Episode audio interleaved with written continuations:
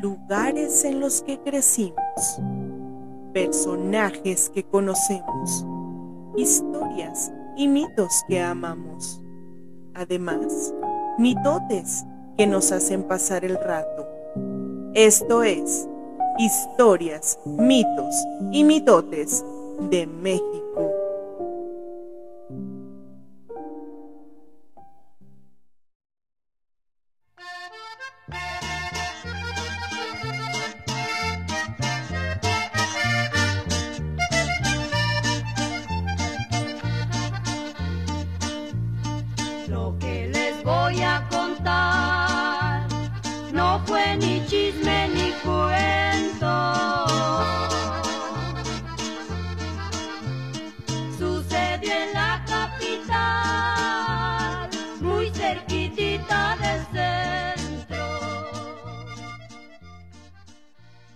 Majestuoso símbolo de justicia, opresión y desarrollo.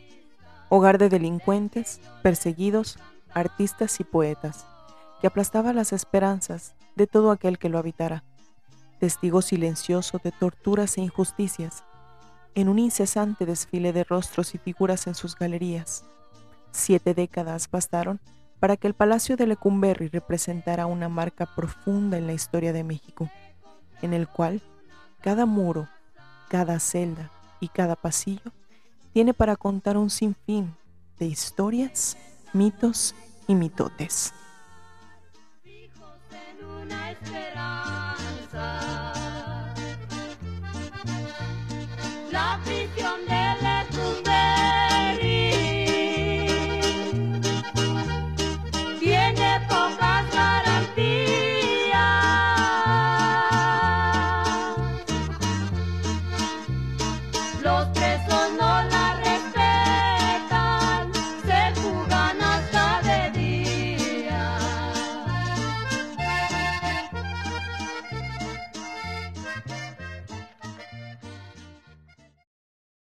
Hola, ¿qué tal, mitoteros? Bienvenidos sean todos ustedes a este su miércoles de mitote. Bienvenidos a su podcast preferido, Historias, mitos y mitotes de México. El día de hoy tenemos un tema bastante, bastante interesante, que como ya se mencionó al inicio, pues hablaremos del Palacio de Lecumberri. Así es de que comencemos en voz de Cris Rubalcaba, Hola, bienvenidos. Jorge Luis Barba Hola, bienvenidos mitoteros. y Juan Pablo Obledo. Hola, bienvenidos mitoteros, ¿cómo están? Y bueno, pues comenzamos. Pues como ya escucharon en el prefacio de- del programa del día de hoy y como ya nos dijo Deyanira, el tema de hoy es el Palacio Negro de Lecumberri, un edificio prácticamente nuevo, ubicado en el centro, cerca del centro histórico de la Ciudad de México, y que tiene y está plagado y está lleno de, de historia, Mitotes. de mitos y mitotes. mitote. Sí, sí, Entonces- sí, así que hoy tráiganse su cafecito. Si vienen en el tráfico, acomódense a gusto, desestrésense, aprovechen la inundación y escuchemos tranquilamente esta plática de café que tiene para dar muchísimo. Para que se les haga más ameno su, su camino de Su regreso. trayecto. su O si ya están flotando por la inundación, pues mueran a gusto y culturizados, ¿verdad? Bueno, comencemos entonces con, antes de, de entrar a la, a la historia de lleno de, de- de lo que es el Palacio de Lecumberri, hay que hablar de los orígenes, ¿no? De, de dónde viene y el origen del, del nombre. Claro, que todo empezó por el antojo de bizcocho de la esposa del virrey que estaba ahí en México y que pues, quería bizcochos y mandó traer a sus bizcocheros favoritos desde, la de madre- cabecera. desde la madre patria, que era la familia Lecumberri, precisamente. Así que gracias al bizcochito de la virreina, llegó a tener esos terrenos la familia Lecumberri. ¿no? Y eso se debe porque eh, la familia Lecumberri, el terreno que, que tenían en, en posesión ellos, pasa a, a formar parte de propiedad del Estado y se convierte en lo que después se conocería como el Palacio de Lecumberri o la penitenciaría de, de Lecumberri. Es por eso que tiene este nombre. De hecho, por ahí Deyanira trae el dato de- del significado etimológico de, de lo que es Lecumberri Así es. para que vean, este, digo, de una manera como bien paradójica, no el nombre, lo que significa y es lo que acabó. A ver. Bueno, se dice que Lecumberri proviene de la lengua europea euskera, que significa lecu, sitio, y berry, bueno. Es decir, El lugar. un bueno. lugar bueno. Es un lugar bueno para muchas Pues cosas. bueno para no sé qué Bueno, cosa. para que Bueno, Sí, para sí, qué, sí. ¿verdad? Un lugar bueno para unos y uno no tan es- bueno para es otros. lugar de- que es bueno. qué es bueno y qué es Sí, malo. digo, ahorita que escuchen el, el programa y durante el, durante el desarrollo del mismo, pues se van a dar cuenta de por qué nos estamos riendo, ¿no? El- Que realmente el propósito era muy positivo, ¿eh? El- Sí, La historia de, de cómo nació la idea era, era bastante un- propositiva. tenía muy buenas intenciones para Sí. la sociedad, pero bueno, ya lo estaremos Sí, de hecho- este, pues comencemos a hablar un poquito sobre, sobre cómo nace ¿no? el, el tema de, de- de la penitenciaria de Lecumberri.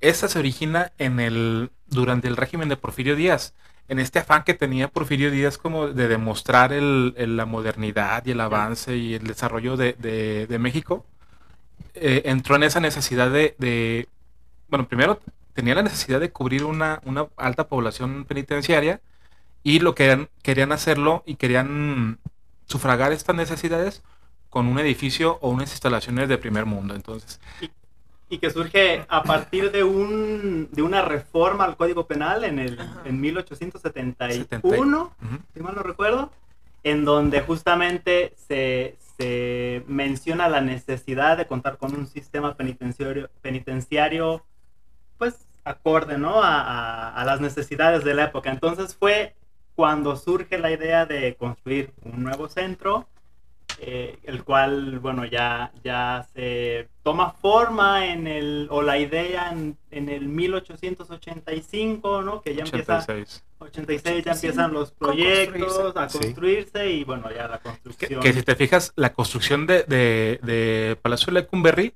tiene todas las características de la, arquitect- la arquitectura porfirista. Sí, porque de hecho eh, para ese para ese entonces es cuando se Porfirio Díaz quería traer inversionistas a México y es cuando quiere meter todo un montón de obras que representen a México como, como un país que va de primer mundo, ¿no? Y es cuando manda a construir el Palacio de Bellas Artes, el, pues todos los palacios que están realmente en- La en Castañeda, histórico. que hace rato estábamos investigando de ahí yo de Lecumberri y dimos con, con la Castañeda, que también es un edificio de épocas porfiristas que fue utilizado como un manicomio y que también está lleno de mitotes y de mitos. Entonces Pero también lo destruyeron. va a ser un... de- quedó la fachada nada más. Sí, y, y destruyeron todo lo demás. Pues estaba bien loco esa, esa parte. Será tema Y para otro programa. será un tema. Un tema.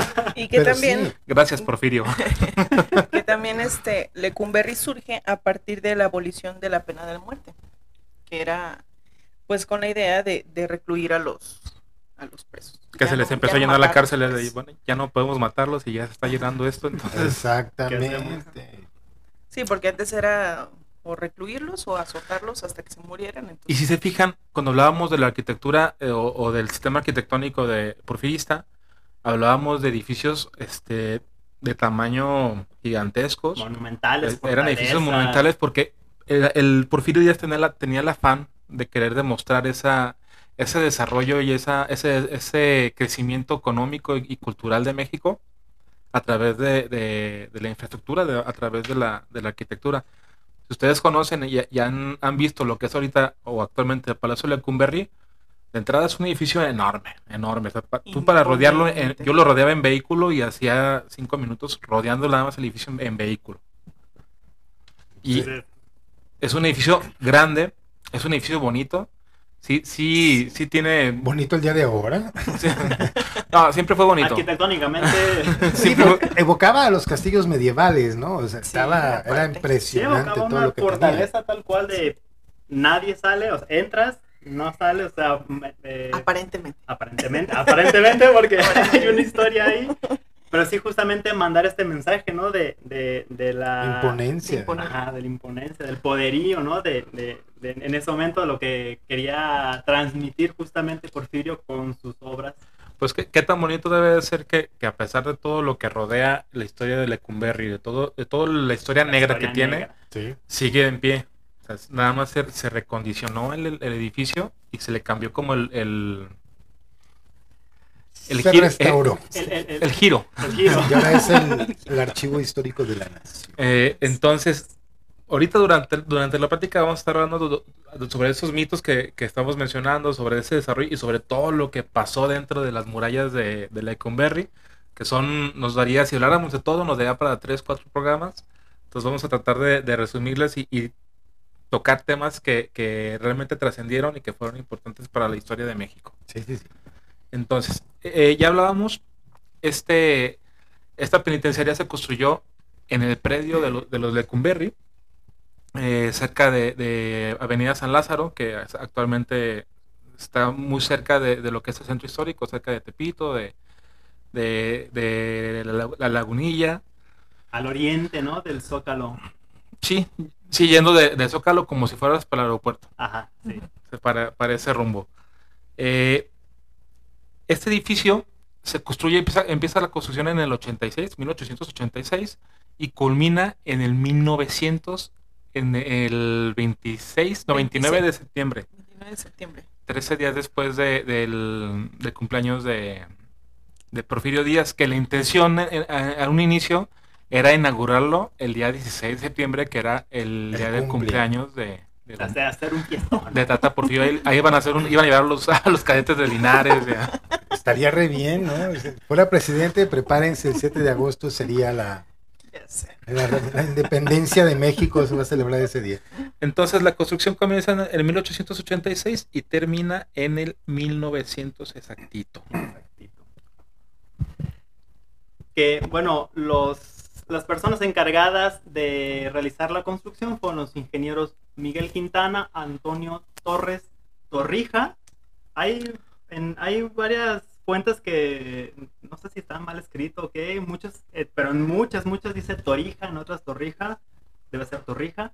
Eh, y Antonio Anza, ¿no? Ellos fueron los, los, los encargados de la construcción. Ahora, el Palacio de Lecumberri, como ya fue pensado desde su origen como un lugar eh, penitenciario, fue diseñado del, con un estilo arquitectónico llamado panóptico. ¿Qué es el panóptico? Es- es- Este viene, este estilo arquitectónico viene de Francia, tiene su origen. No, Sí. la primera cárcel que, que se construyó con este ese sistema panóptico fue en Chicago. ¿En Chicago? Ah. El, el constructor es francés. Ah, ok. Constructores franceses, claro.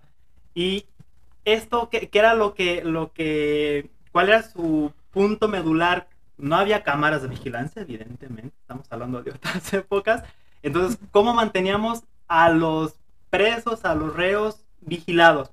El panóptico era, era un sistema que consistía de una torre central y de manera radial se construían las galerías, ¿no? Y en, cada- en las galerías ya estaban las, las celdas individuales. Entonces, las crujías, que ajá, Acá- acá eran crujías. Acá ya eran llamadas crujías. Entonces, lo que este sistema ofrecía era que eh, desde el punto central el vigilante podía ver perfectamente a todas y cada una de las celdas y no necesariamente el preso alcanzaba a A ver al vigilante. al, al vigilante. Entonces era un efecto, una presión psicológica bien fuerte porque el, el preso Se, se, sabía, vigilado. se sabía vigilado, pero no sabía cuándo estaba vigilado, ¿no? Porque a lo mejor el, el- el- el vigilante giraba y ya no lo estaban viendo, pero él no sabía cuándo, no, cuándo lo estaban Se viendo. quedaba- Y entonces Arisco. Y, quedaba arisco.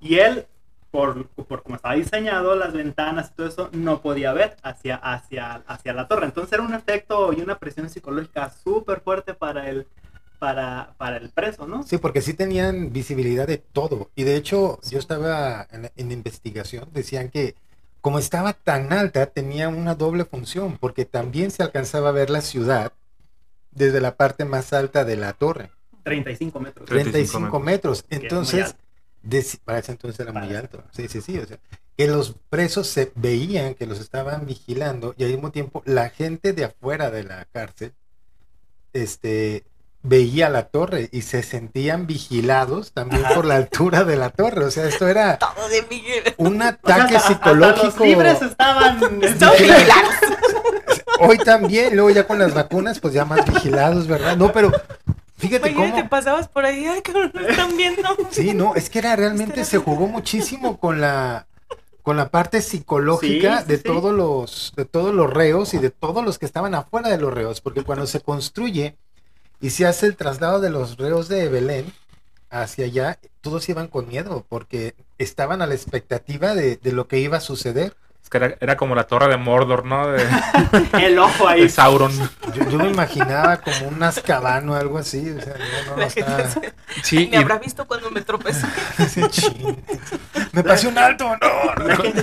Es el, el- el Google Earth, ¿no? De, de, de aquel entonces. Sí, sí. Y específicamente en Lecumberri, ya lo mencionaba eh, Choche, la torre medía 35 metros y esta, estos pabellones, estas crujías que estaban en el, en el radio de la torre, eh, fueron siete, siete crujías.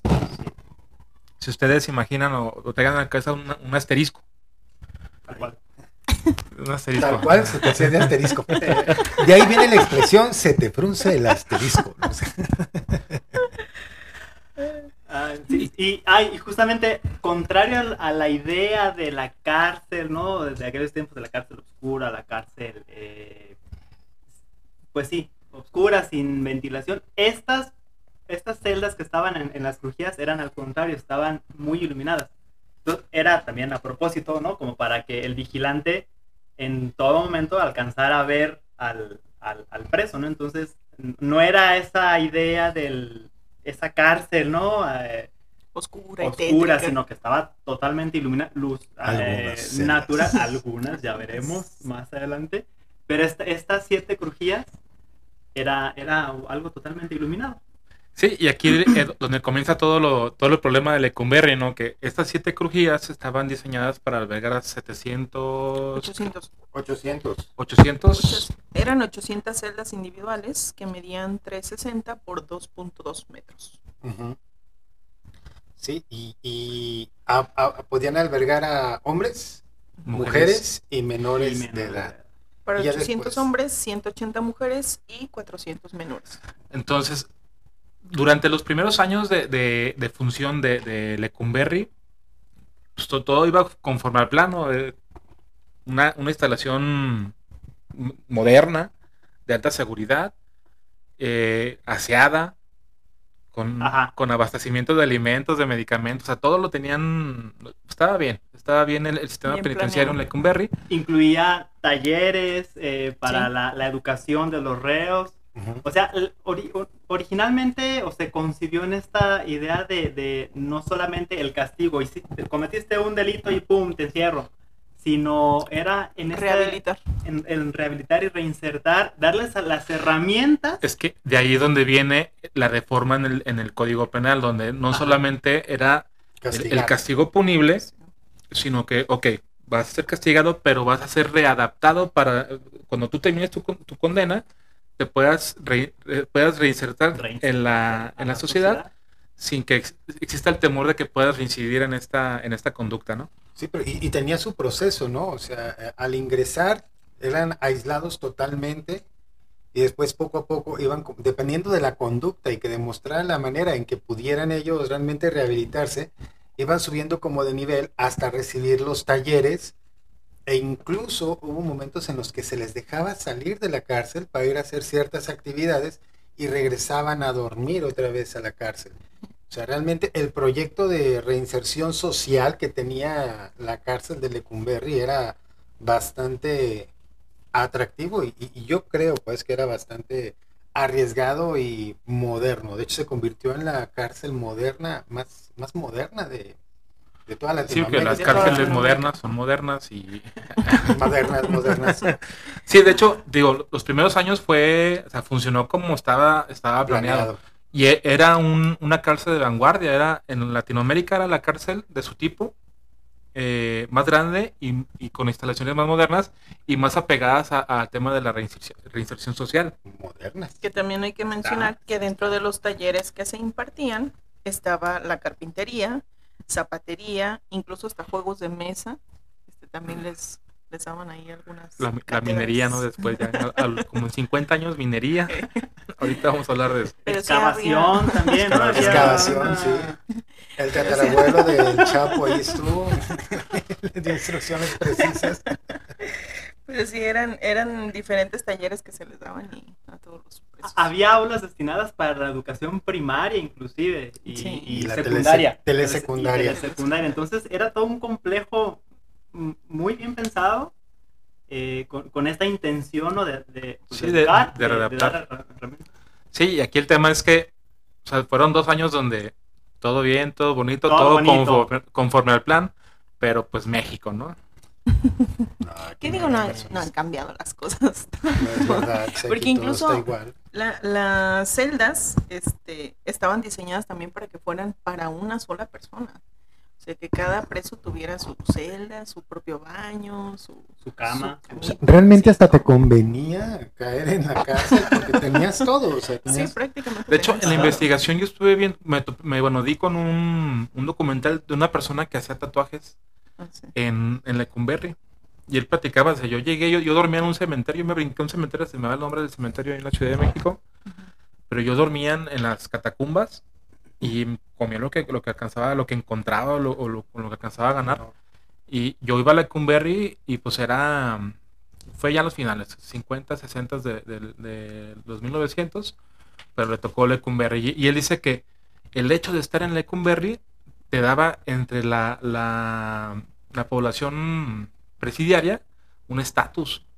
Porque dice, yo después fui, caí en, en Santa Marta Catita y me decían, ah, e- este es un lecumberro. Y, y lo ponían ya como encargado de, de, de zona, no sé cómo se maneje dentro de una penal. Ya te, da- ya te daba Sí. un rango así social. Este es- Por favor, tú el de Ya Cumberry. traías buen currículum. traías currículum. Titulado por la UNAM y carta de recomendación y todo. Todo perfecto. Fíjate, lo, que- lo que es Lecumberri, ¿no? Lo, lo que se convirtió. el impacto que tuvo, sí, sí, sí. Así es. Y dentro de, de- de esta de esas crujías que, que formaban este Le- Lecumberri, había una, una división y una separación de la, de la población carcelaria, que también por ahí de ahí nos trae el dato de... Así es. Eh, bueno, la prisión se dividía en alas, o bueno, que eran las crujías, de las cuales eran, iban por abecedario. Entonces, por ejemplo, para, la, para el, ala A iban las personas que eran reincidentes, para el ala B iban las personas que cometían delitos sexuales, para la D, homicidios y lesiones, para la E, el robo, la H era para personas de nuevo ingreso o delitos patrimoniales. Y la J era por crimen. Era, era. Para homosexuales. ajá, se le, con- eh, se le. Y ibas a decir crímenes contra la humanidad, No, ¿verdad? no, no. Sí, se no le consideraba, se le consideraba un crimen ser homosexual. Entonces, Pues no te vayas tan lejos todavía, hasta la fecha de hoy, digo, no en México, pero hay culturas en el mundo donde es un te apedrean por ser homosexual. claro. Yo por eso no voy a Irak. ay, qué simpático. Sí, de hecho de ahí viene, pues de hecho de ahí viene despectivamente de la J, como eran de los homosexuales, de ahí viene el apodo de Jotos, ¿no? De- Así esa es. parte. Y ahí Sí, nace el que término- les decían los jotas. Los y ya jotas. después se, se fue evolucionando y fue se fue adoptando y ya quedó en, en los jotos. Pero hoy Pero es- actualmente no estamos de acuerdo con estos términos. Sí, lo, re- lo reprobamos, ¿eh? Sí, no estamos de Pero bueno, ya aprendimos nuevamente algo, un dato muy curioso. Qué bueno que no llegaba hasta la letra P. Si no te imaginas. Y aquí lo curioso es que sí tiene un orden, un orden alfabético, pero no hay crujías A, no hay crujías C. ¿Y cuál otra? Era A, B, D, Ah, sí, ya. E, H y J. Entonces no hay C y no hay F Ajá. y no hay G. ¿Por qué? ¿Por qué? Explíquenos. Yo creo que una de las personas que, que nombró las crujías eh, acaba de aprender a leer ahí en, en Lecumberri y se Y le fue. olvidaron las letras. La C, la F, no está. No, pero, pero Ah, sí, realmente se sí. letras. Y de hecho, eh, empezaban a hacer esas separaciones y fue como un experimento que hicieron, porque decían que no podían tener a todos mezclados, o sea, no podías tener a violadores con rateros, sino que Ajá. empezaban a separarlos por los crímenes cometidos, que no, que no nada más eran crímenes fuertes, sino todos los que iban en contra del gobierno eh, por ideas políticas contrarias, eh, ya los empezaban a meter ahí sin ni siquiera, este, ahora sí que hacerles un juicio, nada más los llegaban y los encerraban ahí. Y, y entraban y salían, porque como eran por cuestiones políticas, no se... Ahora sí que no alcanzaban una pena, pero se les metía como a manera de escarmiento. Pero pues imagínate todo lo que sembraron ahí, todos los No. idealistas que llegaron. Porque hubo varios personajes importantes de la historia que llegaron a Lecumberri. pisaron Sí, sus- era un nido de... Pues por ahí dicen que ahí estuvo Pancho Villa unos meses, nada más, unos meses. Y pues que según eso, ahí viene la parte de uno de los mitotes que, que- que se dicen por Fue ahí. educado. que ahí fue educado, que ahí fue donde empe- aprendió a leer, escribir, que leía Historia de México y que se echó a todo el libro del Quijote, ¿no? Pero Bueno, Qué raro, ¿por qué sí, Otros ¿por qué dicen que no. no? Quijote no es historia de México. no, no, no, pero él, él se letró, o sea, es que se empezó a educar por ahí, pero otros dicen que no, que Dijo, se la "Ay, mira, pasó este librito me... tratando de salir. Y eso es, eso es lo bonito pues de Lecumberri, lo que, lo que sí funcionó. Ahora hablemos de lo que no funcionaba en Lecumberri. Ya ¿Qué hablábamos- pasó luego, luego, ¿no? De que- de que- de A los seis meses, ¿verdad? Sí. Que no pasó mucho tiempo. hablábamos de, de- de la capacidad que tenía la penitenciaria no para para eh, alberga- albergar perdón a 996 presos entre hombres mujeres y menores de edad.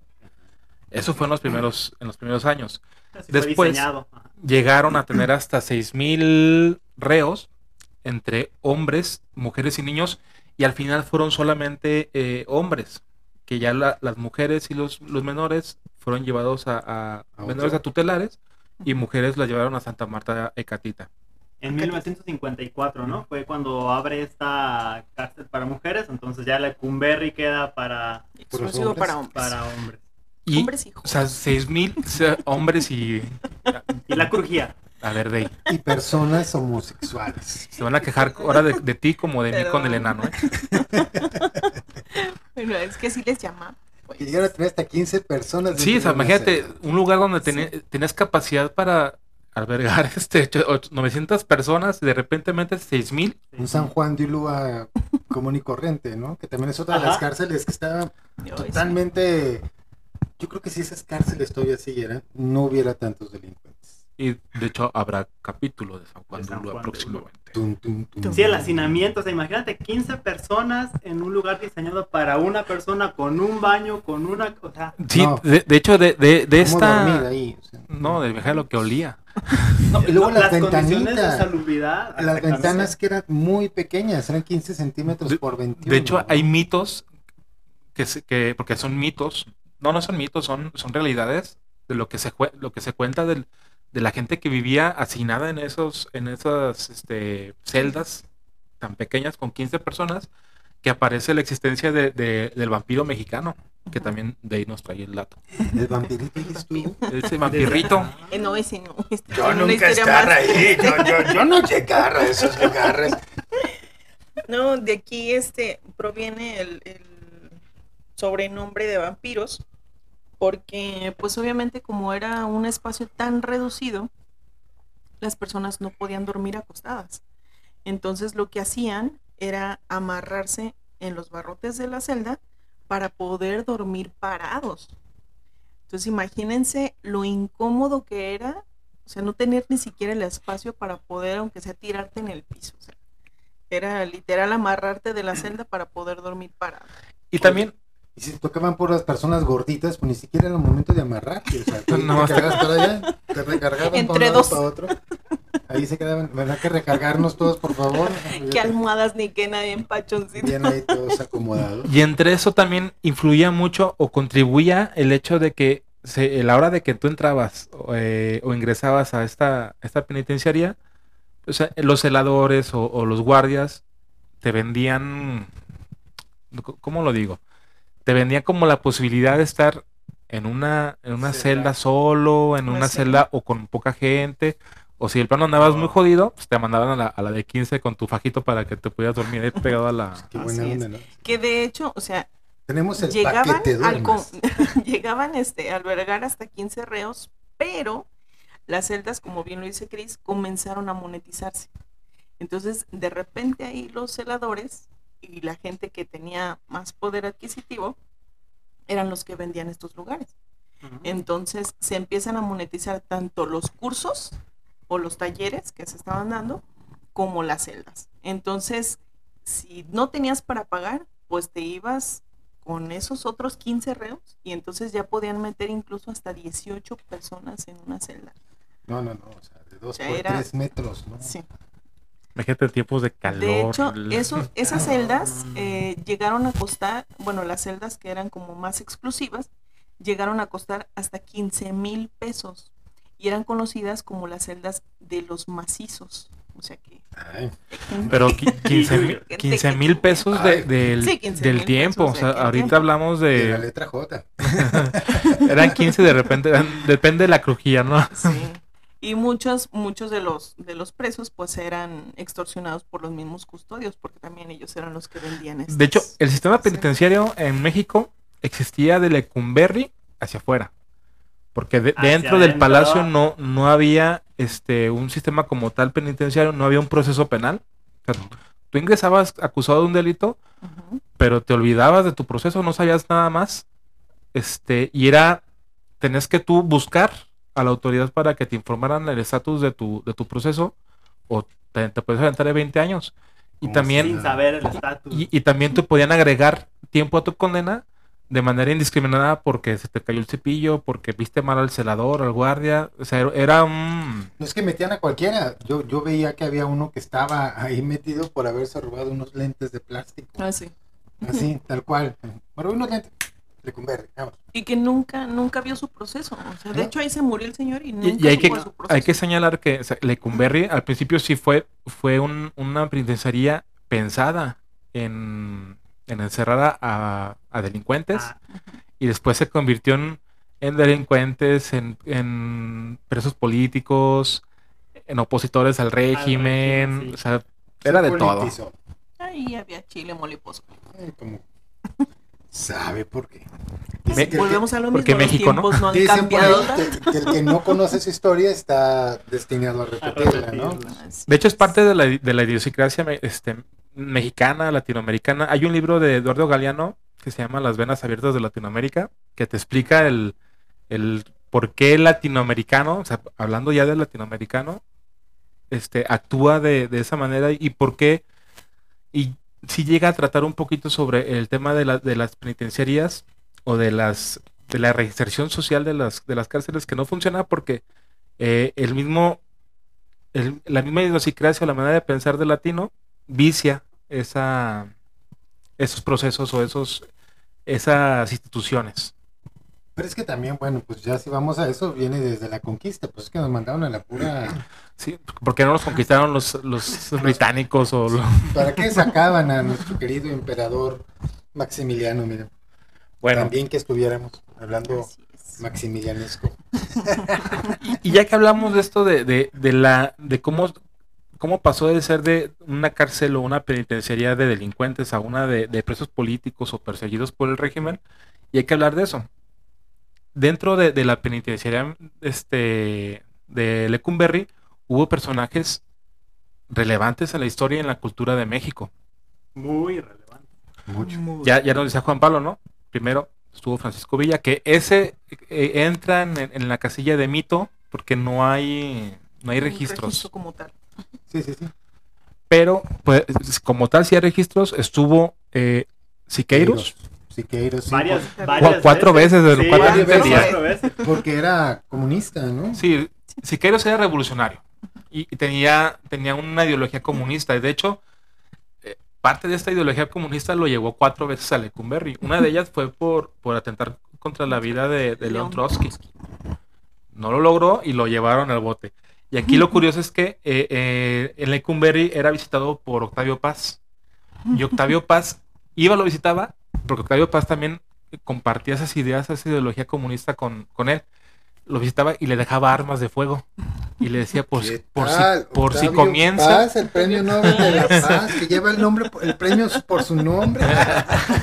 Ese mero. Ok. Míralo. Literatura, pero bueno. Mira quién Le llevaba armas de fuego, le decía, para cuando comienza la revolución, hablando de una revolución ideológica, Sí. una revolución comunista. Entonces, Siqueiros se la, se la aventó en Lecumberri armado. No la- nunca usó, Gracias, nunca, la usó, pero Ah, ahí la tenía. No estaba tan loco. Pero fíjate que lo que dicen de Siqueiros en, en su estancia por, por Lecumberri, que él decía que buscaba la manera de que, se- que las celdas fueran más amplias o que tuvieran una perspectiva más amplia. Y entonces empezaba a pintar pequeños cuadritos chiquitos para que tuviera la sensación de, de amplitud el cuarto. Y que de hecho, a raíz de que estuvo en Lecumberri, proyecta los murales, o sea, si ya un mural tal cual, por la misma influencia que tenía, ¿no? Que de hecho después le castigaron los Esos cuadritos. los cuadritos. Ajá. ¿Cómo se llama, señora pintora? Este. Los... Sí, y gracias, Juan Pablo. otra vez. Gracias. No, no, es que sí, los cuadritos estos blancos, los lienzos. Ah. Le castigaban los lienzos y fue cuando le empieza a pintar un, un mural que después se utiliza para una obra de teatro y que queda como una obra emblemática de, de Lecumberri, ¿no? El Sí. mural que tiene Sí. de Siqueiros. Y de hecho hubo, o sea, Siqueiros fue como el uno, uno, uno más, más joven, no más chavo, y Siqueiros es un, es un pintor. No, no. No debe ser problemático el niño. Y tenía 34 años. Y después descubres que estuvo en Lecumberri cuatro veces por atentado de homi- de homicidio. Una de las veces en las que cae a, a Lecumberri es porque hace un viaje a Sudamérica, da una charla en donde Habla mal del, ha- habla del mal del gobierno, presidente. regresa a México y Salió cuando regresa, Y cuando vente. regresa es de, a ver, vámonos para adentro, ¿no? O sea, entonces ¿Qué sie- estabas siempre fue un, sí, sí, sí, siempre fue un, revo- un este, pues un revolucionario, ¿no? Del sistema. De hueso colorado. Para todos los que dicen que el arte es enfadoso, métete a checar la vida No, de los no, no, muralistas. no, México. no, de pintores, escritores. Más, más los muralistas. Hemingway, Son la historia de Hemingway te, te- te puede dar una novela nada más, la vida de Hemingway. Ay, pues Siqueiros, Siqueiros está bien deschavetado. O sea, Por lo general son no alcohólicos, son, son deprimidos, Bueno, no son todos. conflictivos, por lo general algunos. La mayoría de los pintores sí. Entonces Si estuvo no David Alfaro Siqueiros. no triunfas en el arte. ¿Quién más estuvo? William Burroughs, que Burroughs. es un Burroughs. Burroughs. Burroughs. Que es, es un escritor inglés muy famoso, no me acuerdo ahorita sus, sus obras, pero en el tiempo era, era muy famoso y él estuvo por homicidio porque mató a su esposa. Que digo, en, en una fiesta, en una noche de juerga, el güey dijo, ¿sabes? Vea, yo soy bien mono para tirar con la pistola. Vieja, ponte este vaso arriba de la cabeza y lo voy a quebrar y me toma, le dio en la cabeza a la Digo. Sí. Ups, creo que siempre no. Era más arriba. Ay, le fallé.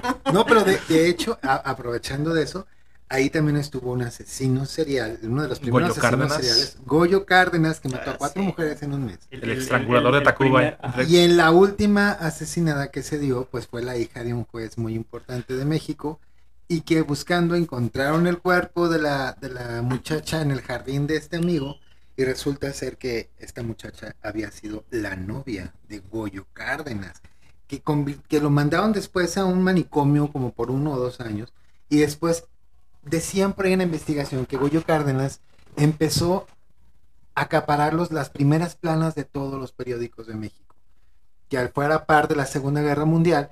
Entonces decía, la Segunda Guerra Mundial pasaba a segundo plano y quedaba Goyo Cárdenas como un Era el que- héroe, quedó como un héroe, como algo wow. Y después entra a Lecumberri y él se encierra, o sea, él queda encerrado en una jaula como tipo tigre que decía que era la puerta, Ah, ahorita hablamos de eso. arriba y todo esto, y ahí escribe tres libros en la celda 16, que es el libro que, que más pegó de él. el tema de Goyo 16. Cárdenas, o sea, aparte de que fue uno de los primeros eh, asesinos seriales de, El primero, de ¿no? México, Como gran. o sea, Mediático, como sí. Mediático. Sí. pero el tema también es que Goyo Cárdenas estaba aparentado Con Lázaro Cárdenas. con Lázaro Cárdenas. Bendito Dios. Vale. Era, creo que era Oye. primo o era, o era sobrino, pero era una relación directa con Lázaro Cárdenas. También por eso fue que, que Ah, fue tan mediático. Lo mediático del asunto. Ah, Y- ¿Se acuerdan que les comentaba de, de ese, de ese Nepotismo. documental del, del tatuador? sí. Él decía, yo en la cárcel, yo no sabía qué onda con mi proceso, yo no sabía qué- en qué estaba mi proceso penal. Y yo fui compañero de Goyo Cárdenas, no de celda, pero No. estuvieron, Coincidieron. este, coincidieron en, en- en tiempo de, ahí en Lecumberri. Y Goyo Cárdenas, dentro de su encierro, se puso a estudiar Derecho. Sí. Entonces, él fue y le platicó a Goyo Cárdenas y decía, es que yo le, le decía, señor Gregorio, la chingada, la, la, la", y yo, el, el señor como que estaba escribiendo, como que me estaba, me estaba, me estaba leyendo a mí. Y ya después, me, como a las dos semanas me hablaron del juzgado para decirme, ¿sabes qué? Tienes audiencia con, con el juez a, a tal hora 20. Ah, pues que Goyo Cárdenas solicitó este, que se le diera audiencia a este reo.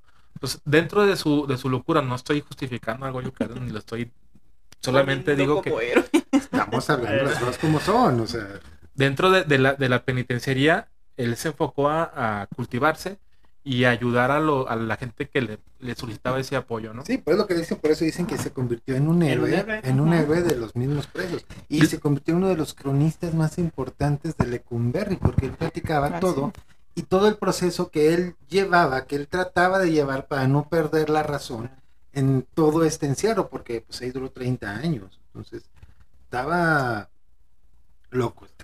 De hecho, ahorita que mencionabas lo de la jaula como tigre, eh, eh, en esa, esas jaulas que mencionas tú estaban en, en el gorrión sureste, una torre que, que está ahí en, en Lecumberri, una torre ha de medir unos 10 metros, es un gorrión, y alrededor tenía pequeñas crujías de 5 o 6 metros con jaulas apiladas una sobre otra.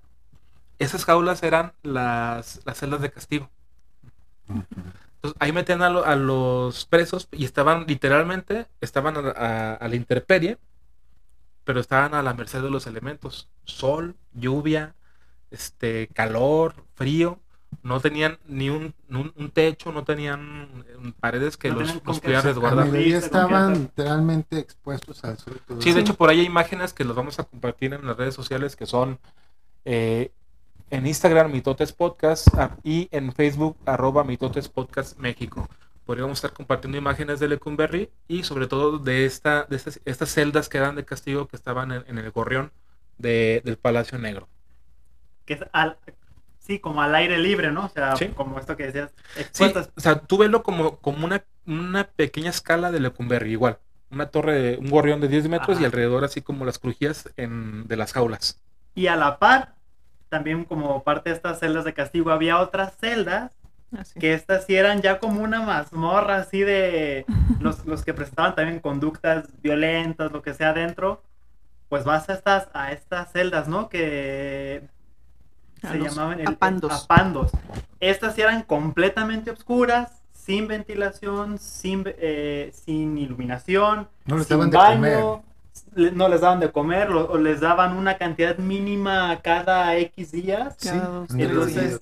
Entonces, esta, esta era, estas eran las otras celdas de castigo que tenía Lecumberri. Sí, que también estas, estas celdas eran, estaban, o eran las celdas más distantes a cada crujía. Como bien dice Chuche, no tenían ventilación, eran totalmente oscuras, pero lo más terrible es que en la parte de abajo de estos apandos existían unos baños que tenían vapor. Entonces, aparte de todo lo que sufrías ahí, este, te tenían como, como en ollita al vapor. Entonces era un calor. A baño María. impresionante. flaco, flaco, flaco. Pues que realmente imagínate, y que los dejaban ahí semanas, ¿eh? Tampoco era Sí, como que meses, pero eran semanas. Depende, Eran de depende días, del ahí. delito. Ajá. Sí, los que hacían revuelto o que estaban Sí, sí, sí. matando a alguien ahí, porque también se daban Siqueiros. los asesinatos. ¿Y a estos cómo se les llamaba? Habíamos dicho, los... a los que se les pagaba, los pagados, No, ay, se me fue el nombre. Bueno, pero a estos señores que ya tenían condenas como de 30, 40, 50 años, que se veían que ya no iban a salir, se les buscaba y se les pagaba dinero para que mataran a, alguien, el pagador. El pagador. así se le llamaba. Se les buscaba y se le pagaba una lana para que matara a la persona. Obviamente ellos no podían tener dinero ahí, pero se les entregaba a la familia. no, pero el tema es que, que no era, mata a este cuate de la crujía B. Es de, ¿sabes qué? Mata a este cuate, lo dejaban salir de, de Lecumberri, mataba a la persona y se regresaba a Lecumberri. O sea, eran asesinos a sueldo, o eran sicarios como tal, por encargo. eh. pero eran, o sea, te ha- hablas, con esto hablas y da- das a entender pues que estaban coludidos también con, con, Con los los celadores Ahí los custodios. toda la, la, Eso la no. corrupción. Eso jamás se daría en México. Es Pero como una que- falacia. Yo creo que A lo eso mejor en aquellos tiempos, pero No, Sí, sí, ya sí, no. ahorita ya No tengo pruebas, pero tampoco tengo dudas. ¿No tengo pruebas? ¿O sí? Entonces, estos pagadores andaban libres por la calle y se regresaban bien capaces a Lecumberri. Ya, Ya habiendo cometido el, el- Ya acabé mi business, ya vengo a meterme acá. Y a la familia le caía su lana, ¿no? Seguían preocupados por su familia, le, Sí, le llegaba claro. el panecito. Que, justamente alrededor de estas celdas denominadas el, el, el apando, ahí también gira la historia de otro famoso personaje que, que pisó esta, esta cárcel, que fue José Revueltas, el cual justamente escribe un libro, una novela, una novela corta que lleva el título así tal cual, El apando. Ajá. Y una na- película. Y, Hay una y hay película. una película al respecto, entonces, para que la busquen y para que primero lean el libro y luego vean la película. y luego, en donde justamente narra su vivencia, ¿no? De, dentro de, de, de Lecumberri, bueno, ya la, la, la, la- el libro trata sobre, básicamente sobre el- la distribución de droga, ¿no? Dentro del, del, del- de la cárcel, cómo son cachados, cómo los mandan a, a, esta, a, a la Pando, pero es, es parte, ¿no? De, de otra, de, de lo que se deriva de... Ahí de- es donde de empieza a caer la, la decadencia de Lecumberri, cuando ya se empieza a trabajar la droga, ¿no? El papel de heroína que estaba Yo creo que la decadencia comenzó cuando empezaron a meter a más de 900 personas en... en- Sí, pues? Cuando perdió su... su, su- No, es No, que- y luego sí, si no nos vamos tan lejos, ¿no? Estamos hablando ya con el momento del 68, que metieron a todos los estudiantes a 43. 43 estudiantes, la Eh, historia pero se eso repite. fue en el halconazo de julio. Metieron a 43 estudiantes a, a Lecumberri y después, el 2 de octubre, eh, los, los que a- sobrevivieron los Van. mandaron a Sí, a estudiantes y maestros. Y ahí hay un- una connotación, ¿no? Que la UNAM le seguía mandando a los estudiantes y a los maestros La tarea, ¿no? la tarea, les mandaban la tarea y los exámenes Los de manera Manches. que pudieran terminar la- las carreras dentro de la cárcel. O sea, la UNAM apoyó, pues ahora sí que todos los movimientos de los estudiantes que tenían ahí. Pues. Y, y, y hubo egresados justamente de- Egresados de, de la las licenciaturas ¿Y ustedes? dentro de dentro del Lecumberri. A ver, UDG, ustedes quejándose de que están en cuarentena en su casa. Ya, que, ya no aguantan la... que no hay Ay, Classroom, clases que no tienen internet. Pero bueno, También dentro de, de las personalidades que estuvieron de, en, encerrados en Lecumberri está Ramón Mercader, que, que fue el asesino de León Trotsky. O sea, Ah. Él volteaba con Siqueiros y le decía, fue, ese fue el que le encajó, no sé qué en la cabeza, ¿no? Sí, sí, está bien. y yo creo que el que todos conocemos, ¿no? El ídolo. El más el ídolo de Ciudad Juárez. Dios Nuestro querido. Juan Gabriel. Y si vamos al artista, pues en esa prisión se filma la película de Pedro Infante de Nosotros los Pobres. Y es la escena donde está el tuerto. ¿no? Sí, de, de Pepe el toro es inocente. Se dio precisamente Eh, dentro de, tuvo- de las celdas de ahí. Que regresando a, a- a Juan Gabriel, se dice que fue por un radio No, No. Fue, fue una fiesta, nomás que no me acuerdo el nombre de la, de la y actriz, joyas. Pero no se robó No nada. se robó nada. Ajá. Sí, o sea, lo, se lo inculpó. acusaron por robarse una... ¿Qué no una- viste la biografía en Netflix? no, no, no. El A no ver, La yo- película, por favor. No, de, de eso se inculpó, no, no que la ha hecho, pero. pero Imagínate fue- ser, es que se me va el nombre de la actriz, pero ser esta actriz y, y, cargar con toda tu vida con el yo mandé a la cárcel a Juan Gabriel cuando no era nadie. Imagínate eh, en los 80, 90, 2000, que la gente, tú fuiste la que. Sí, pero por mí compuso, no, no. De hecho, De dice el, el mitote que, digo, que escribió varias canciones, entre ellas, yo creo que la- a lo mejor la que pueda quedar más a modo ahí de, oiga, este señor Juan Gabriel, tiene otro nombre, ¿verdad? Pero, pues si usted paga un, un dinerito, pues puede salir, ¿no? Libre, y ya fue como, ay, ¿sabes qué? Que no tengo No. dinero. ni nada que dar. Ni Ni nada que dar. que Lo único que tengo es amor para De hecho, dar. dentro de... Uh, y ahí salió Juan Y Gabriel. ya- yo, yo feliz. tengo una pregunta. tengo una pregunta No que la hacer. hagas, no la hagas. ¿Lo habrán mandado a la la J? Pues lo que se ve no se pregunta, amiga. O sea, no se juzga. Eso él lo dejó muy claro. lo que yo Paz sé, descanse. lo que yo sé de, de, de señor Alberto Aguilera Albert. es que dentro de la cárcel él se dedicaba a cantar. O sea, él cantaba, Ah, sí. en la- cantaba en la- en la cárcel, le cantaba a los reos y le cantaba a los celadores. Entonces, Uh. no tenía dinero, pero se ganó el favor de la gente de, de Lecumberri Por cantar. por cantando. Hay que cantar No, bonitos, y que muchachos. también, que también, este, de hecho, varios, bueno, varias de las personas que estaban en los altos mandos lo llevaban a cantar a sus fiestas privadas. Entonces lo sacaban de Lecumberri para ir a Para cantar, cantar. y luego ya lo regresaban. Casual. Él era como el pagador, pero no mataba. Mejor aquí lo tengo. Y luego también se hizo como muy popular hacer obras de caridad en esa parte y ahí fue donde Silvia Resvés, Silvia Pinal y otra Silvia, no, no sé, Tintán. Tintán. Tintán, iban para allá y hacían algunas obras de teatro o presentaban espectáculos o nomás iban a que las vieran y las chulearan y, y- y ya daban su, su toque ahí. A ver, Eugenio Derbez, si nos estás oyendo, podemos ser tus hijos adoptivos. Hablamos de tu madre, que, que es la onda, ¿no? Sí. Doña Silvia Derbez. Pero imagínate usted estar preso, convivir con Juan Gabriel, convivir con estas señoras Sí, con estas y convivir con un montón de personas eruditas. Con Goyo o sea, Cárdenas. Con Goyo Cárdenas que te sacara del bote Con este. Siqueiros, ah, ah, hazme un retrato. Píntame, Siqueiros. Hazme un tatuaje chimono y deforme. ¿Y eso qué es mi obra? Con Pedro Infante.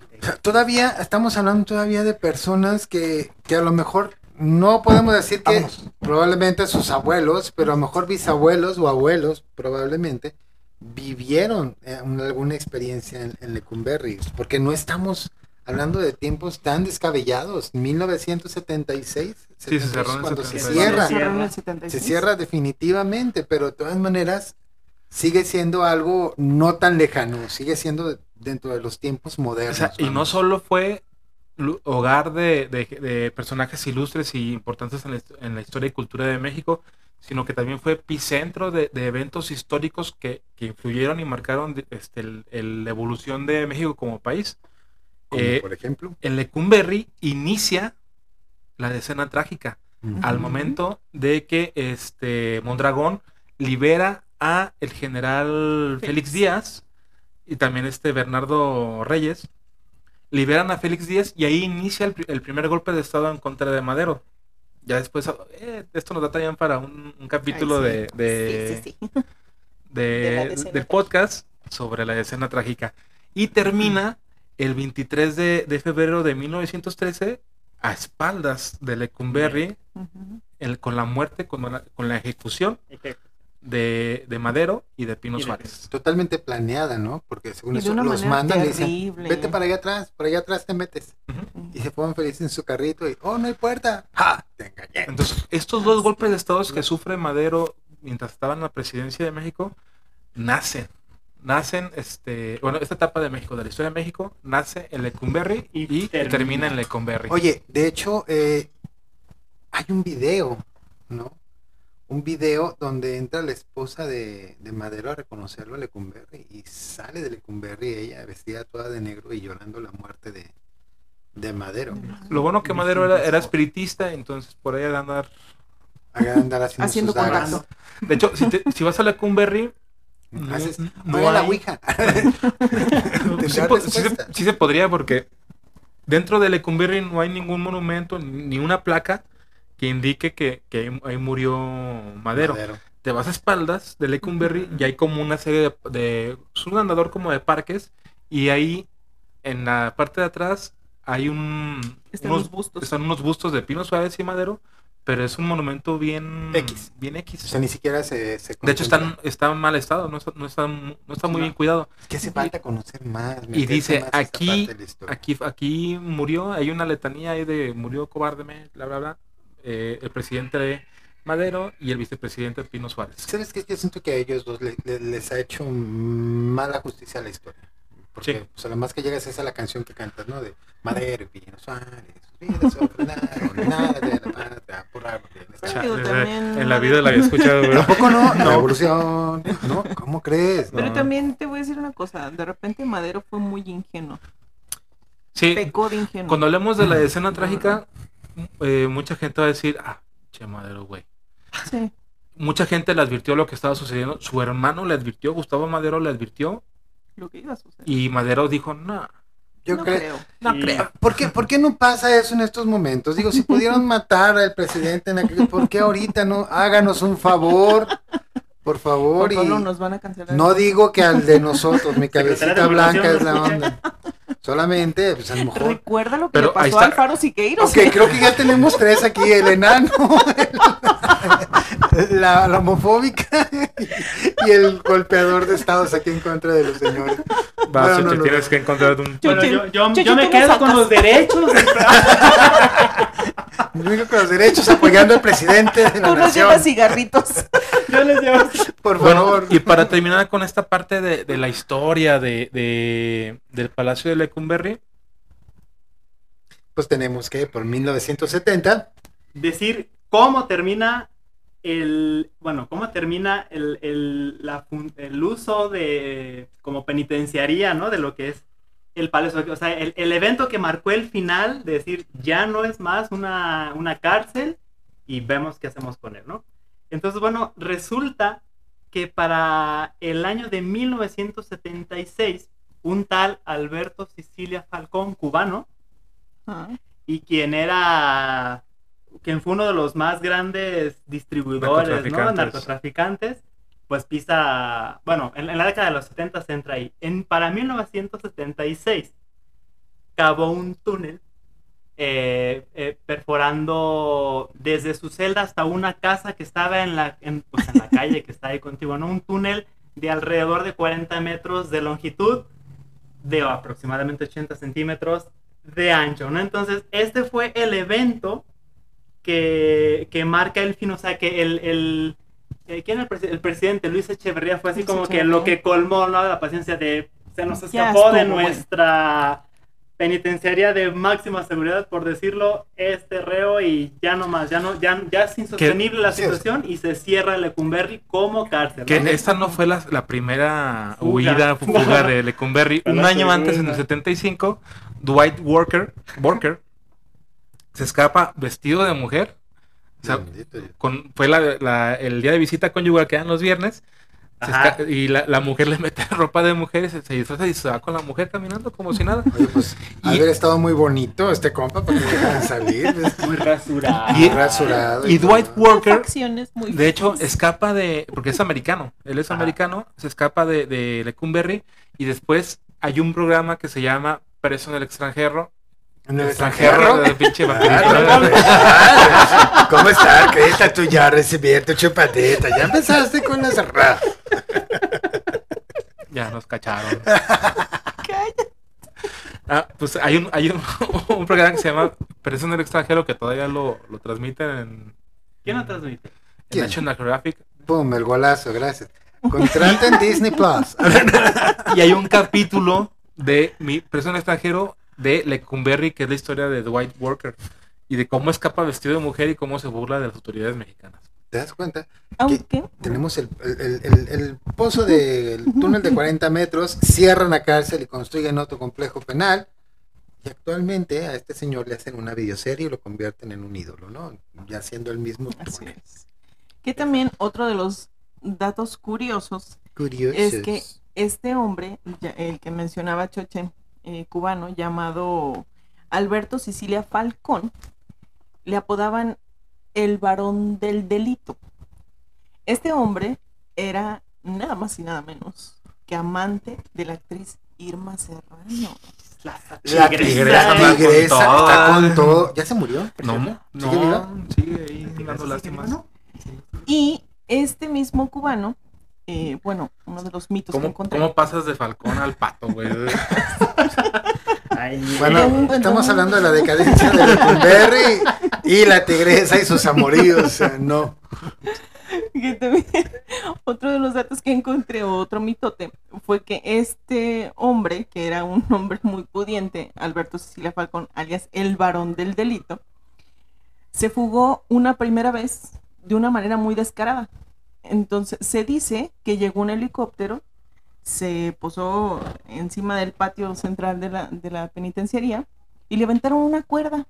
Y este güey así se colgó de la cuerda y se fue. Y se escuchó una canción. Tin, En- tin, tin, tin, tin, tin, tin, tin, Entonces, tin, a las semanas, Adiós, bola de tarán. Pintándole el dedo. En el panóptico. de- Ay, ya te vi, culero. Los Simpson, bola de cualquier cosa. pendejo.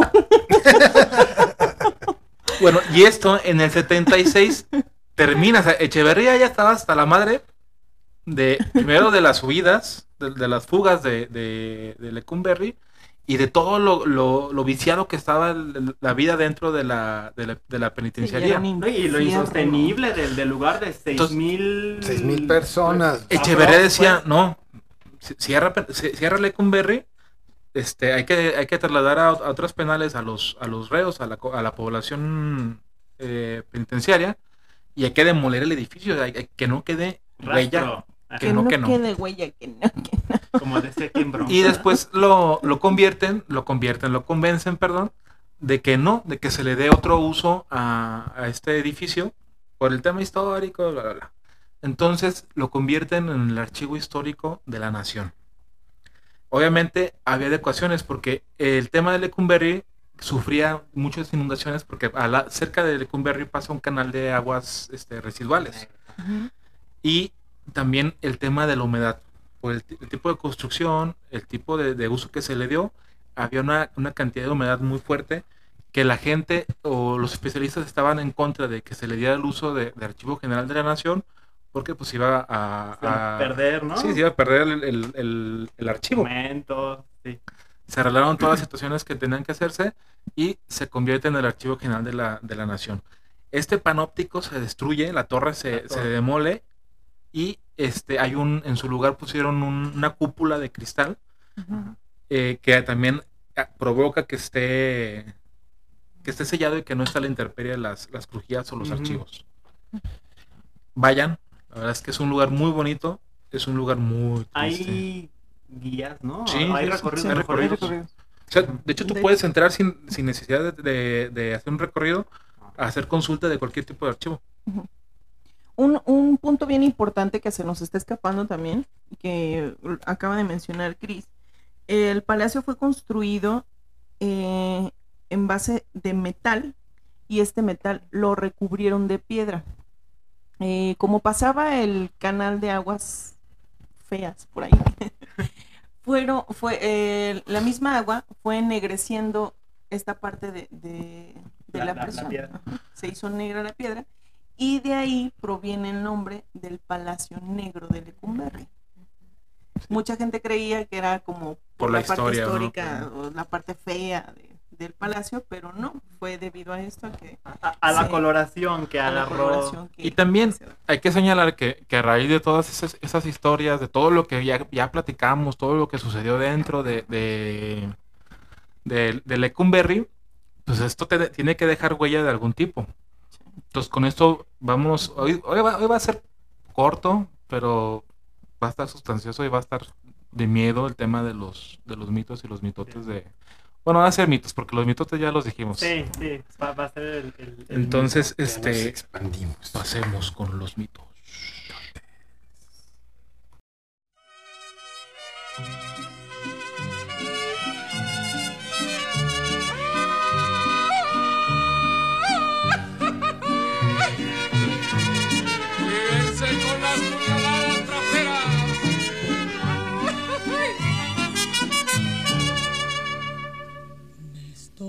Y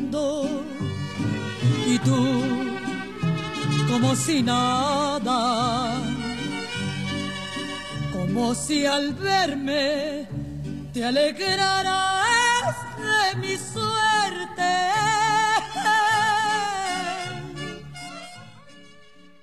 Historia de un amor no correspondido, en donde el sacrificio se hizo presente de la manera más desinteresada, en donde no importa la distancia o las condiciones, la esperanza de reunirse con su amor no cesa, no importando si ese reencuentro se llegue a realizar en esta vida o en la otra. Historia en la que la infidelidad y la traición pasan a un segundo plano y prevalece el amor, el perdón y la esperanza en un triste ciclo que no habrá de terminar jamás.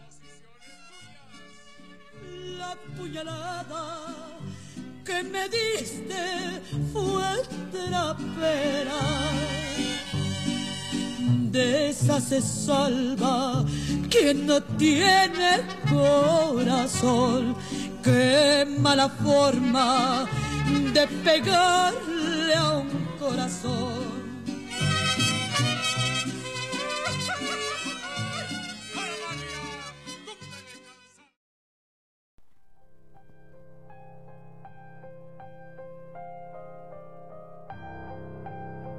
Noche como cualquier otra, Juan estaba terminando de limpiar las oficinas de recepción del Palacio de Lecumberri. Se había tardado un poco más de lo habitual. Cuando terminó se disponía a guardar sus utensilios de limpieza en una pequeña bodega al final de un largo pasillo y lleno de eco. Al caminar por el corredor escuchó un largo suspiro y este lo asustó un poco, ya que había oído rumores de que allí espantaban. Pero eso solo fue el inicio. En una banca, afuera de la recepción, se encontró con un hombre sentado en una silla. Juan sintió que el corazón le daba un vuelco y que perdía el conocimiento. Pero su curiosidad pudo más. Se acercó al misterioso y demacrado personaje y le preguntó, ¿Quién es usted? ¿Cómo entró aquí? El hombre suspiró de nuevo con una profunda melancolía, miró a Juan con indiferencia, agachó la mirada y volvió a suspirar. Otra vez no vino, ¿verdad? ¿No vino quién? preguntó Juan. Amelia no vino. Usted no la vio.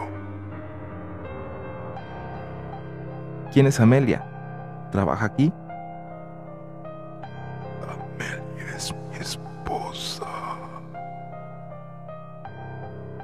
Juan, más entusiasmado con la conversación que temeroso, comenzó a darle importancia a la vestimenta del personaje.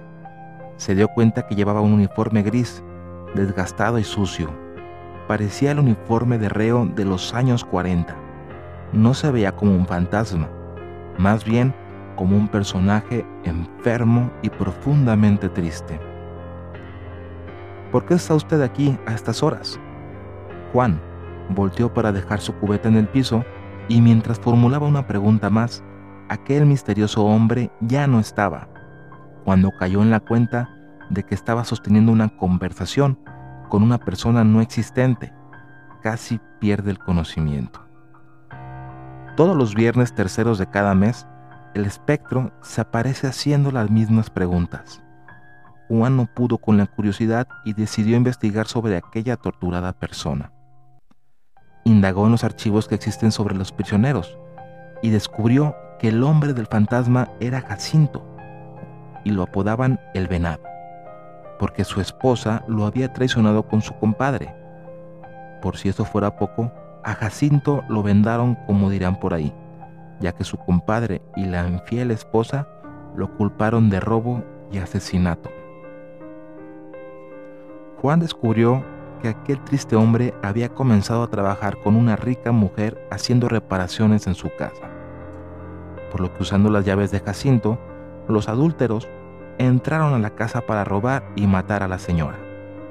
La esposa testificó en contra de Jacinto, alegando que este había sido el autor intelectual de aquel macabro plan. El venado no quería que culparan a su esposa, por lo que aceptó los cargos con la falsa promesa de amor eterno de Amelia. Jacinto se sumergió en una profunda tristeza. La esperó cada viernes de visita, pero jamás la volvió a ver.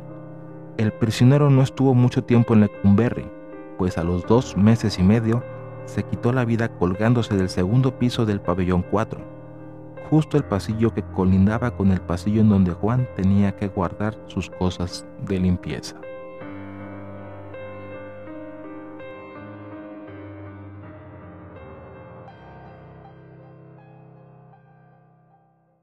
Bueno, pues ya estamos de regreso, hemos vuelto, estamos aquí presentes para hablar ahora un poquito también de los mitotes. Ya escuchamos las leyendas. Ahora vamos a hablar de los mitotes, que por ahí me contaron y escuché que había unos experimentos que hacían los médicos forenses que estaban dentro de Lecumberri, que al morir los presos que se consideraban como ya no tienen remedio, eh, les hacían una, las hacían la autopsia pero empezaban a analizar los cráneos, los cráneos de todos estos presos e identificaron que tenían muchas similitudes a los cráneos de los chimpancés. Entonces decían que las personas con cierta similitud a, las, a los primates eran los que estaban como propensos a ser delincuentes. cosa que partió mucho en el porfiriato por todo este desprendimiento del clasismo que se dio ahí, que apuntaba que todas las personas de origen mestizo o indígena eran las más propensas a convertirse en criminales potenciales o en asesinos, ¿no? Entonces, y, y esos cráneos los tiene resguardado el INAH, el Instituto Nacional de Antropología e Historia, los tiene resguardados y en cada uno de los cráneos, ya que obviamente tenían que hacer los cortes para sacar la masa encefálica, los volvían a pegar y le ponían el número de expreso del que era el cráneo. Y a partir de ahí se empezaron a hacer todos esos estudios, que no fue exclusivo de Lecumberri, sino que se estuvieron dando en varias cárceles alrededor del mundo. Eh, Era, era concordia de la época. Exactamente, y, y pues fue un experimento, ¿no? Que estaban ahí. De hecho, hablando de cráneos, eh, también al momento que ya hablábamos, ¿no? Que, que hubo, un, hubo un proceso de adaptación de- del edificio para convertirlo en, El archivo, en Archivo General de la Nación. Al momento que se hacían estas remodelaciones, en en las excavaciones salieron osamentas, salieron restos humanos de los presos que, que, que habitaban o que estaban recluidos ahí en Lecumberri. Esto porque hubo un dato que, que Day quiere dar y nos, y nos peleó que quería dar el dato y que lo quiere dar y que lo quiere dar. Pues Dalo. va, va de la mano con esto. Es que imagínate toda la cantidad, o sea, imaginen seis mil personas. Obviamente ya la comida no era suficiente, los medicamentos tampoco eran suficientes y las condiciones para los reclusos eran, Los guardias no eran suficientes. eran muy precarias. Entonces, eh, hay un dato que dice que Lecumberri llegó a registrar hasta 200 muertos al año. O sea, 200 personas al año son demasiadas. Que estamos hablando que un día moría una persona y al día siguiente no. Y así, un día sí y un día no, moría una persona. Entonces imagínate la Que era cantidad, altísimo el índice, de- el índice ajá, de mortalidad. el índice de mortalidad Sí. era altísimo. Entonces imagínate todo lo que no guarda este, este sitio. No, eso fue, No, eso fue lo que se encontraron. Lo que se Sí, encontró. fue O sea, imagínate lo que no, los que desaparecían, como dice, nos decía Cris, o sea, si entrabas ahí, no le dabas seguimiento, hasta podías desaparecer de los archivos de no sé ni quién tenga aquí adentro. registro, ¿no? Exacto, o sea, pues ya se murió. Porque Ya. aparte, este es un dato que encontré, o sea, que obviamente, pues, los datos registrados con lo que en realidad era Lecumberri, la verdad es que yo pienso que han de haber sido más personas. Lecu- Lecumberri sí, tiene sí. otros datos, ¿eh? Sí, Lecumberri tiene otros datos. Exactamente. Sí, Entonces-. Imagínense todo lo que se vivió en Lecumberri, o sea, el hacinamiento con otras 14 personas en, en, en celdas de 3x3, los problemas, porque aparte pues no era gente que se, que se caracterizara por ser no problemática. O sea, era gente problemática, era gente que, que la misma convivencia, si tú con tu familia vives, te peleas cada, cada dos semanas por cualquier tontería, fíjate gente que no, que no tiene por qué aguantarse no, no- o no tenía algo que los llamara. Pues, No, y hasta gente bien tranquila está en un Sí, cuartito o sea- 3x3 con 10, 12, 15 personas. Oye, Cualquiera pues, se ¿sabe vuelve sí? loco. Sí, sí, Oye, yo me robé un pan, estoy con un violador. Sí. Imagínate Está- meter está- un violador en la, en la crujía J. Le daban Pues, de hecho- duro y directo. Dicen, aún en estos días se cuenta, que es uno de los lugares más embrujados del país. Se dice que aún pueden escucharse los lamentos de los presos, el grito de los celadores haciendo el pase de lista y el grito de los pobres haciendo la fajina. Ah, este también es otro dato importante. Era un castigo que se les, que se les daba a los presos de arrastrar con el pie una piedra en una posición en cuclillas durante cuatro horas. Entonces se escuchaba el, el crujir de la, de De, la de la piedra, piedra con el piso. Entonces. Aún todavía en estos días se Pues- escucha haciendo los- la los- los fajina. Como- sí, como los los- castigos. Realmente, yo insisto que si las cárceles actuales tuvieran el, el mismo tipo de escarmiento, menos gente hubiera Pues, por aquí. Ya lo vimos en la leyenda de Jacinto, que eh, el guardia, el trabajador del Archivo General de la Nación es quien tiene, quien tiene este encuentro con Jacinto ya en la instala- las instalaciones del archivo, no, Archivo, ya no es penitenciaría. Entonces, son ecos, son residuos que, que, que perduran ahí. Sí, Sí, de lo que se vivió, ahí se quedan ahí muros, atrapados. sí. Digo que también si nos vamos a cuestiones físicas, este, también dicen que la- la- las piedras guardan el sonido. Por la porosidad. Sí, y cuando se relaja la, La raja. la raja, sueltan esos sonidos y por eso de repente se escuchan gritos y lamentos. Pero pues ya hablar de un pase de lista, ya estamos hablando de un O que sonido también se muy específico, el ¿no? ulular de las sirenas cuando se escapaba alguno de los... No, imagínate ser vecino de. De- Ya se está escapando otro. Se está Ah. escapando otro y me están viendo, ya ni zurrar puedo a gusto. Entonces, eso, era- eso son parte de los mitos de Lecumberri que, que hoy, ah, bueno, en la actualidad todavía se escucha la vagina, se escuchan lamentos de, de- de personas o, o de reos, se escucha el pasar de lista de, de los celadores o los guardias, y también se, se cuenta la leyenda, porque dentro de Lecumberri hay un auditorio, que era donde se presentaban Silvia Pinal, Silvia Derbez. Tintán, Tintán. El, el cine de oro. sí, La época. La, la época de oro. Iba el santo, iba Blue Demon, iban las momias de Guanajuato, Iba Chabelo a hacer las catafixias. Desde que decía- entonces, fíjate. Desde entonces decía, ¿qué celda quieres, cuate? ¿La A o la J? Ay, La A, posa la J. sea, la J, de todas maneras ya estabas predestinado a irte para allá. Entonces, este, se escucha todo esto y también está la leyenda. Fíjense cómo, cómo esta leyenda traspasó los, los muros de, de Lecumberri. Se cuenta la aparición del charro negro en, el auditorio, en el charro de, en, en el auditorio de Lecumberri, que decía que se apareció una persona vestida de negro, muy elegante, con un, un sombrero de charro, y que se aparecía en, en el auditorio, pero no, no había una, una repercusión por verlo, ¿no? Como, el- como la leyenda del charro negro que conocemos en, en el folclore mexicano. Y que estaremos. Y que Próximamente. Y que hablaremos. Hablaremos de eso. Entonces, este, eso es lo que cuentas. Imagínate, yo cuando, cuando tuve oportunidad de asistir a, a, a Lecumberri, desde que entras es un edificio que te transmite, eh, Tiene que haber una Te vibra impone. Que te impone, ¿no? impresionante. no, sí, te- sí te impone, pero te transmite también el, como, como un pesar, un, un- un sentimiento, porque son, a pesar de que tú ves un edificio gubernamental que, que alberga documentos históricos, o tú ves las crujías a lo largo y tú puedes identificar perfectamente las celdas de, de- en el momento, este, y, y lo frío y lo, lo- lo desolador de- del edificio. Sí, Porque- o sea, A, a que- pesar de que hubo, perdón, a pesar de que hubo modificaciones cuando pase el archivo, pues se sigue manteniendo gran Sí, parte claro. de la estructura sigue siendo original. igual, no le Ajá. modificaron nada. Sí, de hecho, la- las celdas Adecuaron son, los- son los- bodegas, son bodegas donde están los Sí, archivos. Y se ven así todo un montón de celditas ahí arriba, ¿no? O sea, Entonces, sí, sí impone el edificio, sí, sí impone mucho y también te transmite,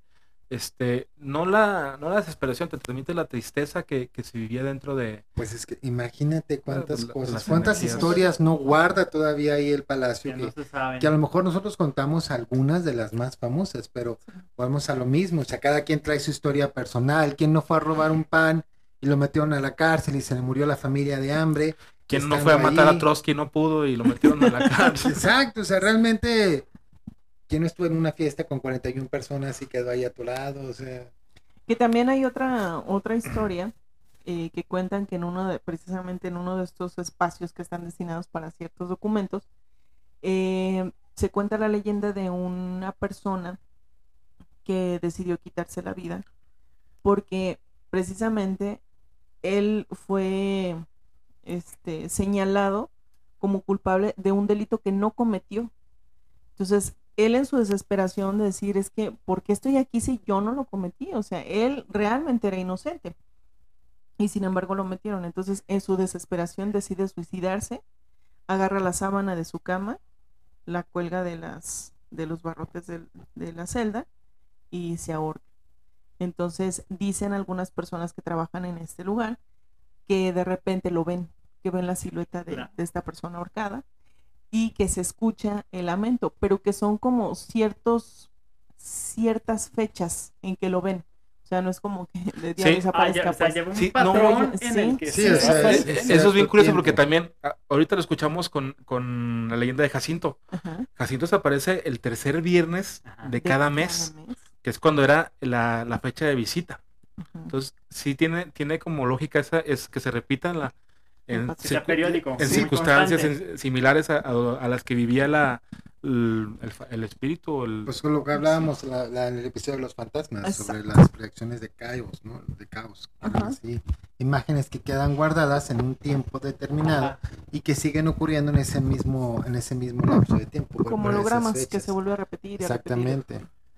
Pues wow. Ay, Bueno, es- Imagínate, vas por un libro y y eso es lo que, se- lo que se... ¡Ay, La perdón! constitución original es Ay, señora, había un ahorcado ahí, pero no me, no, me, no me atreví a molestarlo porque lo vi como muy concentrado en lo suyo. Iba por un mapa novohispano y me encontré a alguien haciendo algo extraño en la esquina del cuarto. y yo lo dejé terminar, pero pues, pues bueno, yo creo que este programa nos dio para muchísimo y creo que nos pudiéramos quedar aquí otras tres horas platicando. Yo pienso que los mitoteros también estuvieron escuchando y todo. Busquen, busquen esas cosas. Hay varios documentales en YouTube que pueden checar. Sí, hay- hay Si viven en la Ciudad de México y no conocen ahí, adelante. Vayan. Personalmente yo no tenía idea de lo que estábamos buscando antes y una vez que empecé a investigar me quedé entrado en el, en el tema del Lecumberri. Picado, ¿no? A, a leer. Sí, a leer Sí. todo sobre, sobre ese mismo tema. Y déjenos ustedes si saben de otras cosas, si tienen alguna imagen o algo, déjenla por favor en nuestras Si redes sociales familiar que son arroba mitotes Podcast en Instagram, en mex- en Instagram, en Facebook estamos como arroba Arroba- mitotes podcast México. o mándenos un correo electrónico a historias.mitos.imitotes punto mitotes arroba arroba gmail punto com. gmail.com. Eh, así que con esto damos por concluido el día de hoy este tema que fue buenazo. A mí me gustó mucho investigarlo. Yo le traía muchas Sí, ganas a ese tema. de- ¿no? A- de a Lecumberri. seguir leyendo. A querer saber más. Mitoteros, déjenos saber si quieren que hablemos de algún lugar en específico. Déjenos ahí por una, una nota de voz en Spotify, se puede, ¿no? Que nos Sí. dejen ahí algún mensajito. Y a todos los que se están integrando a esta comunidad mitotera, pues bienvenidos. Así es. Y no se pierdan el próximo capítulo. De hecho, ojo, sorpresa. Tenemos un aviso rapidísimo de ocasión. La próxima semana, el próximo miércoles de Mitote, no va a ser miércoles de Mitote. Acuérdense que nuestro programa es cada 15 días, pero por ahí subiremos un mini mito Maya. que será sorpresa, Sí, pero ya sí, es Maya, sí. ya, lo, ya, ya la, la sorpresa ya la arruinó. No, no, pero es que está padre porque vamos a conocer un poquito más de este tipo de, de historias que vamos a estar subiendo en nuestros mini mitos. Así que estén, estén al pendiente de esto, no vamos a dar como más explicaciones. Y ahora sí, Miércoles de minimito va a ser. miércoles de mini mito, Y miércoles de mitotero. Uno y uno. Exacto. Uno y uno. miércoles de mitoterito. Mitoterito. Y también eh, el próximo fin de semana, este fin de semana ya, ya dentro de tres días, Juan Pablo y Dave van a tener su primera presentación. Así que estén atentos a, Sí. A, a- a las redes sociales para que se- sepan los detalles de, de esta presentación que van a dar lugar. en el barrio de Analco. Todo va a estar, acuérdense, búsquenos en Facebook como Teatro Tradiciones Mexicanas y ahí van a encontrar el recorrido del que les estamos platicando. Toda la información que necesiten, ahí la vamos a, a estar posteando. Y Sí. pueden buscarnos y Cien- darnos autógrafos. y todo. 100% recomendable. Yo asistí al, al ensayo general y la verdad es que no se van a arrepentir. Y Estén ahora que atentos para que, las asistan, vayan. Y disfruten en familia. estamos poniendo todo el corazón a ese proyecto, entonces vale mucho la pena. Lle- Llévense un virote para el final, por favor. Vete para el susto. Pues bueno, mitoteros, muchísimas gracias. Nos vemos la próxima emisión de este su programa Historias, Mitos y Mitotes de México. Adiós. Bye. Atentos Bye. al mitote. Gracias chicos, bye.